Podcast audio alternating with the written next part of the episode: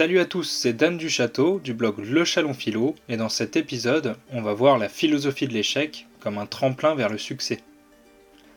Dans le voyage tumultueux de la vie professionnelle, l'échec est souvent perçu comme un obstacle redoutable. Pourtant, en puisant dans la sagesse de philosophes emblématiques tels que Socrate et Nietzsche, nous découvrons une vérité libératrice. L'échec n'est pas une fin en soi, mais une étape essentielle vers le succès. Socrate, avec sa célèbre maxime Je sais que je ne sais rien, nous rappelle l'importance de reconnaître nos lacunes. Cette humilité face à notre ignorance est le premier pas vers un apprentissage authentique et significatif.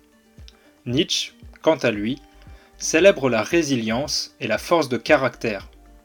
Sa philosophie nous enseigne que face à l'adversité, la capacité de se relever est plus précieuse que la réussite elle-même. C'est pourquoi il dit ⁇ Ce qui ne me tue pas me rend plus fort ⁇ Transposons à présent ces enseignements dans notre sphère professionnelle. Quand un projet échoue ou qu'une initiative ne porte pas ses fruits, il est tentant de sombrer dans le découragement. Toutefois, si nous adoptons la perspective de ces penseurs, chaque échec devient une mine d'or d'apprentissage. Ce sont les leçons tirées de nos erreurs qui pavent le chemin du succès futur. Je vous invite à réfléchir à vos parcours.